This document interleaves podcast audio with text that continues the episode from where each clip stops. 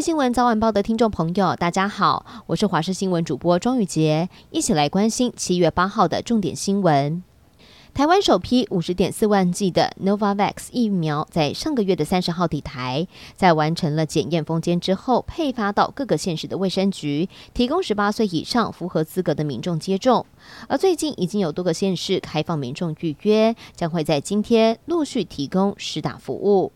今年上半年，因为饲料的价格高涨，再加上禽流感疫情的严峻，不仅缺蛋，也缺鸭，鸭肉缺口在今年的三四月达到高峰，几乎减少了四到五成，鸭肉的价格飙上了史上的最高点。至于什么时候才能够恢复足量供应，业者表示至少要等到年底，而后续还要看饲料跟气候的状况而定。电价、物价都上涨，学校的营养午餐也撑不住了。新北市有三十三所学校含报市府要调涨营养午餐的价格，涨幅大约是一成。而台北市在一百一十一学年度也有百分之十七的校园同意要涨价。而另外以七七乳加为知名产品的雅红宣布，迷你乳加、巧菲斯等品项都要调整价格。但是对于涨幅是多少，雅红回应，实际会以最终的通路公布价格为标准。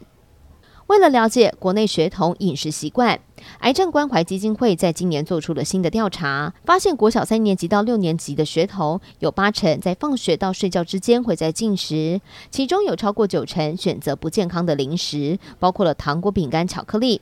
而此外，学童并不是因为肚子饿才吃，有高达七成是因为想吃或者是吃了会开心等情绪性的进食。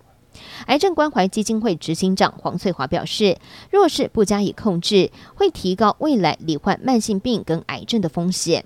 交通部观光局寄出了国旅优惠，七月十五号开始，星期天到星期四入住合法的旅馆可以折八到一千三百元。而在高雄市政府也宣布要加码了，星期天到星期四补助两百元，而礼拜五补助五百元。现有的饭店业者也开出了优惠，住一个晚上送三餐。另外还有业者推出会员加码补助八百元，同时再享八八折优惠，也吸引了很多人要去高雄玩。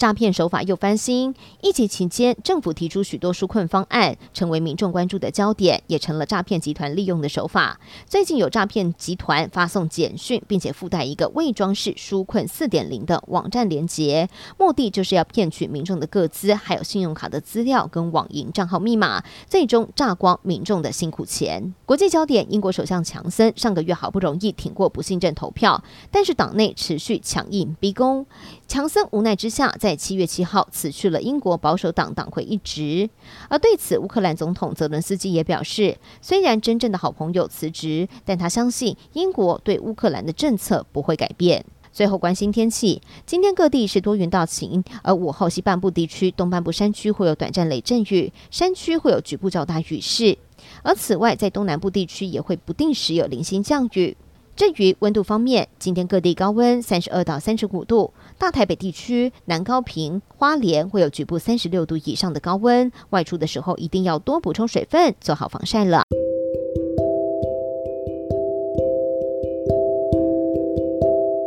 以上就是这一节的新闻内容，非常感谢您的收听，我们下次再会。